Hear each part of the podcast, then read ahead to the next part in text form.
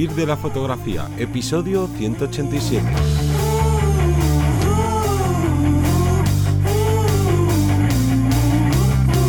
Bienvenido o bienvenida al podcast que te enseña a vivir de tu pasión, es decir, vivir de la fotografía, donde semana tras semana te traemos todo lo relacionado con el mundo fotográfico como negocio, ya sea esa parte de búsqueda de clientes, de posicionamiento online, tanto en redes sociales como en tu página web, cuánto cobrar y bueno, ese largo etcétera que incluye todo lo referente al marketing para fotografía me voy a presentar, yo soy Johnny Gómez y conmigo y contigo tienes a Teseo Hola, buenas. El episodio de hoy vamos a analizar por qué la gran mayoría de fotógrafos y de fotógrafas están constantemente perdiendo tiempo.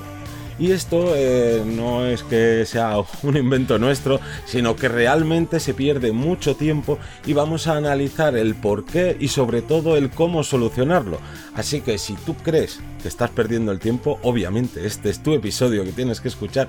Y si crees que no estás perdiendo el tiempo, también te invito a que sigas escuchándonos porque seguro que te vas a sorprender. Pero antes viene el call to action de este podcast, así que cuéntanos, Teseo, una semana más os queremos contar que en vivirdelafotografía.es tenemos nuestra academia online con toda la parte de formación completamente necesaria para cualquier fotógrafo que esté empezando o incluso los fotógrafos que llevan más tiempo, siempre hay que estar reciclándose y hay que estar aprendiendo, adaptándonos al medio, donde vais a tener un apartado mm, de vídeos especializados en marketing, otro apartado especializado en edición y otro especializado en técnica con un sinfín de cursos, siempre digo lo mismo, ya no sé ni cuántos cursos tenemos. Pues vamos por 36 o 37, yo también me voy perdiendo. horas de formación que vais a poder aprovechar por tan solo 10 euros al mes, lo que son, nada, 33 céntimos al día, muy, muy poquito, y que, y que estoy seguro que, vamos, vais a tener formación para meses y meses perfectamente. Y sobre todo, muchos nos comentáis, mira, he puesto en la tablet del ordenador al lado mientras gestionando la sesión, voy mirando, voy copiando esto. Nosotros estamos aquí para que nos copiéis, para que os informéis, como digo, y eh, para que disfrutéis de, de, nuestra plataforma por tan solo 10 euros al mes. Sí, y recordar que este mes estamos con el estreno del curso de venta de obra fotográfica y que está muy interesante, que está gustando mucho. Así que ya vamos a empezar y es que vamos a analizar cuáles son las principales causas de, este, de esta pérdida de tiempo, que a veces eh, a lo mejor lo podríamos llamar no solo pérdida de tiempo, sino una parálisis que, que, termina sufriendo en ciertos apartados de lo que viene a ser el negocio fotográfico, no solo en la parte técnica, sino también en la parte de, de marketing y vamos a ver por qué suele venir provocado. Y el primer, ¿no? El primer error, el primer problema al que nos enfrentamos es a, oye, voy a esperar a hacer esto. Porque, claro, si yo ahora que vamos a poner el ejemplo de alguien que está eh, decidiendo o ha decidido que quiere dar el paso a empezar a, ¿no? a trabajar como fotógrafo o como fotógrafa y claro, está todavía en esa parte de formación y entonces es de bueno, bueno, ya me lanzaré a esto porque ahora, claro, yo estoy aprendiendo y hasta que no esté súper preparado, no me voy a lanzar a la piscina. Pero ojo, no solo esto le pasa a la gente que está empezando, sino a lo mejor a alguien que ya lleva tiempo y dice, oye, debería, por ejemplo, eh, analizar las estadísticas que tienen tanto en mis redes sociales como las estadísticas de mi página web para realmente conocer qué es lo que está pasando con mi negocio. Porque lo decimos muchas veces, es un gran error que tú en tu página web solo mires el número de visitas que tienes al día o que tienes al mes o que mires en tus redes sociales el número de likes y el número de comentarios que tienes. Con eso es, vamos, sigues con una venda en los ojos. Entonces, pues dices, venga, voy a ponerme aquí con Google Analytics, voy a hacerme el curso que tenemos de redes sociales para saber qué métricas eh, tienes que hacer, ¿no? Porque no te valen con las que te vienen en las redes sociales, sino hay que hacer una, unas fórmulas bastante sencillas, pero hay que conocerlas para saber identificar qué es lo que está pasando con tu negocio. Y entonces desde, bueno, hasta que no entienda bien todo esto, ya me pondré a hacerlo. Bueno, claro, se acabo de sacar la, la web, apenas tiene visita, ya lo haré más adelante. Entonces, el primer gran error que te paraliza es el esperar a estar súper preparado. Sería un análisis parálisis casi. Estamos ahí eh, quedándonos fijos en ello y al final... Eh, sí, lo que pasa es que eso en realidad es un, punto que viene después. Vamos a, dejarlo un pelín para después, pero siguiente punto tendríamos eh, el síndrome del impostor. ¿Cuántas veces hemos pensado, no es que yo no vengo de un linaje de artistas que han hecho fotografías eh, y, dibujos y, eh, durante años y años, generaciones, y yo, ¿quién soy yo para meterme en esto, en hacer fotografías, a ver cómo, como digo, ese, ese síndrome de decir, yo es que no, me estoy colando en un espacio que no me merezco que yo no debería estar aquí. Y es al revés. Si, si estamos luchando por ello, eh, la parte artística, yo no me canso de decirlo, hay una parte importante, como todo, eh, pero, pero no es únicamente esa parte artística. De hecho, mm, lo bueno que tiene la fotografía es que podemos compensar con otras características nuestras. Pues puede ser una persona que tiene ciertas inquietudes, puede ser una persona que tiene ciertas facilidades en esa especialidad, porque conoces el género, conoces el, el estilo de lo que quieres fotografiar. Hay, una, hay unos extras que refuerzan el trabajo final. Y al final lo que nos quedamos es con el resultado, no con esa primera idea de yo es que tengo que ser el fotógrafo más técnico, eh, con el mejor equipo, con el mejor tal. Yo que como no tengo, pues, pues, es que soy un impostor. Yo estoy aquí de, de tapadillo, ¿no? Como se suele decir. Sí, no, y además esto también viene a la hora, por ejemplo, de cobrar.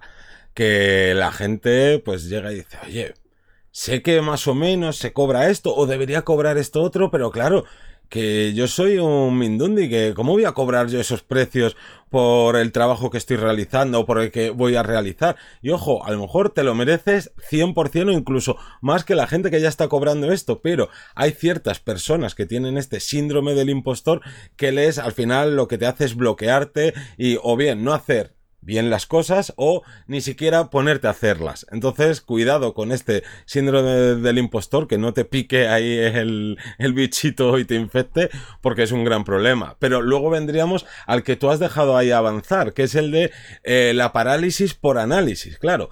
Y esto es un ejemplo que vale tanto para gente que está empezando, para gente que lleva tiempo o para gente que eh, lleva ya años trabajando en la fotografía y le va muy bien. Y es que cuando tienes que tomar una decisión ante cualquier aspecto de tu negocio, ya sea, como digo, que estás empezando, llevas tiempo, pues empiezas a, eh, oye, no, yo es que soy súper concienzudo, yo no soy una cabra loca que se tira ahí al monte o se tira a la piscina sin saber si hay agua, y oye, eso está muy bien, pero cuando eh, tú vas a la piscina y empiezas a ver, bueno, voy a ver cómo está el agua de fría, metes la mano, uy, esto no sé si está en la, ¿no? La temperatura idónea para mi cuerpo, voy a coger un termómetro y voy a ver durante las horas del día a qué, ¿no? En qué momento la piscina está más calentita para que me pueda lanzar, pero espera, que ahora me acabo de dar cuenta que hay un, yo que sé, que hay medio metro entre el borde y el agua. Voy a hacer primero pruebas a ver si tirándome desde una pista, ¿no? Desde otra longitud en la que haya solo 10 centímetros, a ver si me hago daño, o si me tengo que tirar de cabeza, o si me tengo que... No, empiezas a analizar, a analizar todas las posibilidades y al final van pasando los meses, van pasando los meses, a veces van pasando los años y tú sigues ahí dándole vueltas de esto lo podría hacer de esta manera o de esta otra y aunque parezca que no, porque le estás metiendo horas ahí a ese apartado, ¿no? A esa parte de tu negocio que estás analizando, estás perdiendo el tiempo. Por eso digo, por eso decía al principio del podcast de, aunque no creas que estás perdiendo el tiempo porque eres una persona como súper trabajadora, ojo con esto, que estás invirtiendo el tiempo en algo que realmente te está haciendo perder el tiempo. ¿Vale? Es, hay que analizar las cosas, pero tampoco hay que volverse locos y, quedarnos en la parte únicamente de análisis. Y un poco también a colación de esto, podríamos tener el siguiente punto, que sería eso, no saber, no poder tomar una decisión. ¿Cuántas veces nos habéis preguntado, eh, ya no solo dudas, sino, oye, eh, que como que tomáramos nosotros las decisiones, ¿no? La consultoría. Como la decisión la tienes que tomar tú. Pero abro, abro mi estudio eh, en tal sitio con estas tal, tal. Bueno, pues eh, yo te puedo decir sí o no, pero es que tampoco puedes tomarlo a pie de la letra. La decisión la tomas tú. Entonces, muchas veces no sabemos tomar la decisión porque conlleva enfrentarnos a un elemento que no estamos acostumbrados. La resolución de conflictos es algo que, que es complicado de hacer, que también depende de, cada uno, ¿no? Hay gente que está más acostumbrada por, a nivel social, familiar, a esa resolución de conflictos, pero hay personas que no. Entonces, el hecho de tomar una decisión frente a una situación que no tenemos controlada se puede hacer complicada. Entonces, el no saber tomar la decisión eh, más que el, poder tomar la decisión, ¿no? Bueno, no sé si tomarla, no sé tal. Bueno, vamos a armarnos de ese valor o de esos eh, elementos gracias al análisis que hemos visto antes pero vamos a tomar la, decisión o vamos a ayudarnos, vamos a, temporalizarlos, vale. voy a dar este paso, voy a comprarme este equipo, si consigo durante estos tres meses eh, X sesiones, porque entonces esto significará que de esta forma eh, esa inversión en el equipo va a estar luego mm, recuperada si va progresivamente los meses como van, que van, voy ampliando la cartera de trabajo, que tengo X cantidad de tal, como digo, es esa toma de decisiones. Al igual que, habrá gente que no le cueste tomar decisiones, que diga, venga, va, pues yo también me he encontrado, pues me compro la cámara más cara, el objetivo más caro, venga, pues ahora voy a montar no sé qué, espera, espera, espera. Pero en este caso, bueno, hablaríamos de no, saber... Pero no saber tomar una decisión, ¿no? o por lo menos tomar decisiones erróneas. Claro, porque aquí como has puesto el ejemplo de, las consultorías, obviamente nosotros, dependiendo ¿no? de qué tipo de consultoría nos contrates, eh, analizamos más a fondo tu, caso y te podemos dar, como ha pasado en algunas veces, dos vías a la hora de trabajar.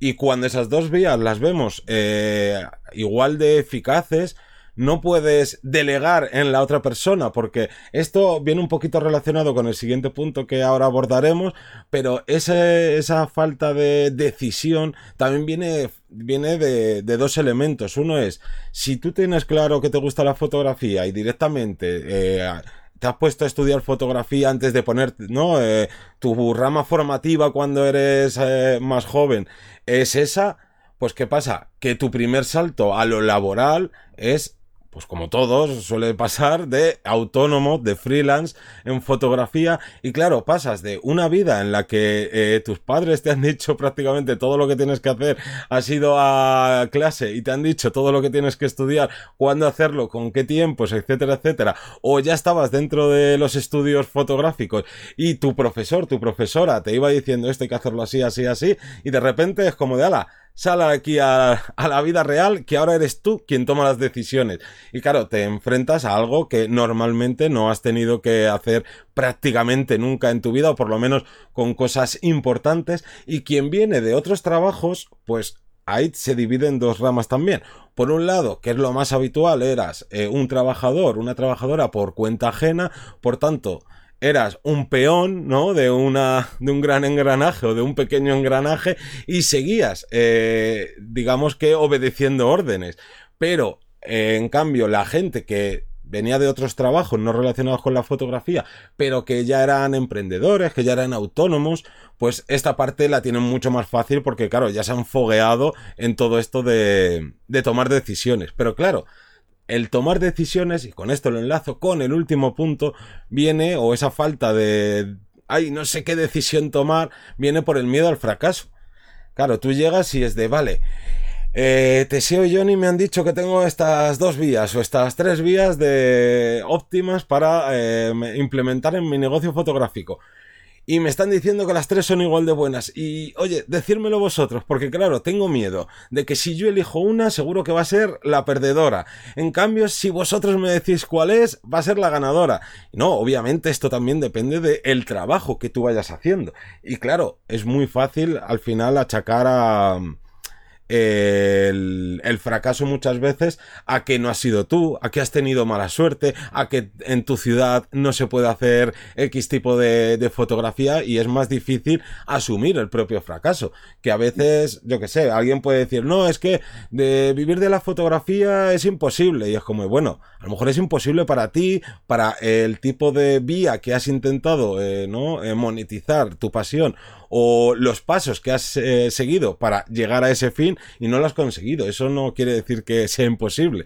Pero al final de cuentas, todo, todos estos fallos o esta, esta parálisis que te provoca es por ese miedo al fracaso de, ay, ya lo haré como decíamos antes, cuando esté preparado, cuando haya analizado todo, cuando tal, porque al final lo que tienes miedo es de lanzarte a ello y fracasar. Y ojo, no hay que tener eh, miedo al fracaso. Obviamente, es ideal que no fracases, pero a lo mejor has fracasado y lo único que tienes que hacer no es darte media vuelta y decir, vale, abandono la fotografía. La fotografía es imposible, sino, oye, busca otra, otra vía. No te quedes en la primera que, que has utilizado y que por lo que sea, externo o interno, no te ha funcionado. Y quizás en otro ámbito te pueda funcionar. Y además todo esto se une con, encima con, con esa mm, idea ¿no? de, la, de la procrastinación. Quiere decir, todo esto se mezcla y se confunde con la procrastinación. El hecho de eh, tener esos miedos, de tener tal. eh, no sabes, a veces la línea es tan fina, no sabes si es porque tú quieres procrastinar, porque no te apetece, porque estás en el momento X que no, que no lo vas a hacer, o es por el miedo, o es... Entonces, mm, generalmente no, es la verdadera causa la procrastinación de estos tipos de, de fallos. Entonces, para realmente solucionar un problema, como puede ser como cualquiera de los ejemplos que hemos puesto, hay que ir a la raíz y a partir de ahí decir, vale, ¿por qué? ¿Por qué mm, estoy dejando de hacer esto? ¿Por qué digo que lo quiero hacer y luego no llego al fin? ¿Por qué tal? Conmigo es completamente diferente la procrastinación a la parte de miedos. Claro, eso es que te analices, ahora cuando termine el podcast, que te analices y veas cuál es eh, ese motivo por el que estás perdiendo tiempo, ya sea por uno de, ¿no? Por cualquiera de los seis puntos que, acabamos de comentar. Pero para ir al final a la raíz de cualquiera de estos problemas, porque todos tienen algo en común que, por tanto, va a ser más fácil eh, saber cuál es la solución, que es, eh, yo siempre utilizo un dicho muy típico de aquí, que es, a andar se aprende andando. ¿Vale? Aquí, si tú te tiras dos años diciendo, bueno, más adelante voy a comprarme eh, flashes y empezaré a hacer sesiones con flashes y empiezas a fantasear en tu cabeza de, Buah, con todo lo que estoy aprendiendo ahora, voy a hacer unas iluminaciones que van a ser súper originales o que van a ser súper diferenciadoras, entonces, Buah, voy a conseguir clientes y es como, vale, vale, cómprate unos flashes y empieza a iluminar. No vale el de ya lo haré, ya lo haré, ya lo haré, porque mientras va pasando eso, ese año, esos seis meses, esos dos años, esos cuatro años, ¿no? Aquí cada uno tiene, tiene sus tiempos, pues oye, aunque sea con un flash de mano de los baratitos, ya vas a estar practicando, ya vas a estar, ¿no? Eh, empezando a andar ese camino largo de, dentro de, de ese ámbito, pero que quien dice lo de la fotografía dice lo de la página web cuánta gente de, las que viene a las consultorías o, que nos escribe por redes sociales y tal, es de, ay, pues sí, estoy haciéndome la página web, o vale, estoy intentando aprender a hacer la página web, ¿desde cuándo? No, pues mira, la web la tengo desde hace ocho meses.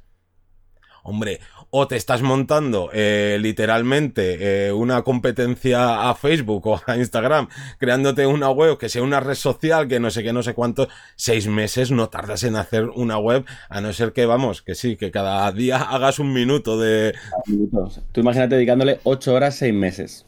Claro, es que es inviable. Entonces, en vez de estar esperando todo ese tiempo, a ya haré la web, ya haré esto, ya me pondré a estudiar esta parte de marketing, ya me formaré en esto otro, ya lanzaré este nuevo servicio, ponte a hacerlo. Si obviamente vas a cometer errores, pero esos errores te van a ayudar a que el siguiente eh, paso que des lo hagas con más seguridad y sabiendo bien lo que necesitas. Y al final, el ejemplo de andar, cuando eres un bebé y empiezas a andar, te vas a caer de culo, te vas a caer a veces para un lado. Vas a aprender que si te agarras a algo, ya te va a ser más fácil no caerte y poco a poco vas a aprender perfectamente a andar, incluso a correr. Así que aquí lo principal es de, oye, no tengas miedo a hacer pequeños fallos, a cometer grandes fallos, que lo ideal es que, es que te pongas a trabajar en lo que quieres desde ya. Y todo ese recorrido eh, que vayas haciendo va a ser la mejor práctica que te puedas echar a la cara. Nosotros además aprovechamos y recomendamos que si quieres una ayuda extra eh, para no cometer estos errores, contrata consultorías con nosotros porque no te vamos a dar esa, esa necesidad eh, vamos a cubrir, perdón, esa necesidad mm, de, tener una seguridad, una armadura. Yo siempre digo lo mismo cual, igual que se hace cuando hacemos fotografía callejera, ¿no? Que la gente parece que va con miedo. Bueno, vamos a tener una armadura delante, vamos a tener que explicar, oye, esto lo hago por esto. Estos son los plazos, los platos, uy, perdón, los platos, los plazos, perdón, a corto, medio y largo plazo. Lo vamos a poder adaptar eh, a tus necesidades, a tus gustos. Entonces, si por nuestra cuenta nos cuesta, eh, no tenemos excusas, eh, porque nosotros mismos nos lanzamos nuestras propias excusas, tal, estamos ahí un poquito bloqueados, eh, siempre nos viene bien la parte de consultorías o que alguien nos mentorice, nos ayude, nos empuje un poquito a, un camino un poquito más fácil.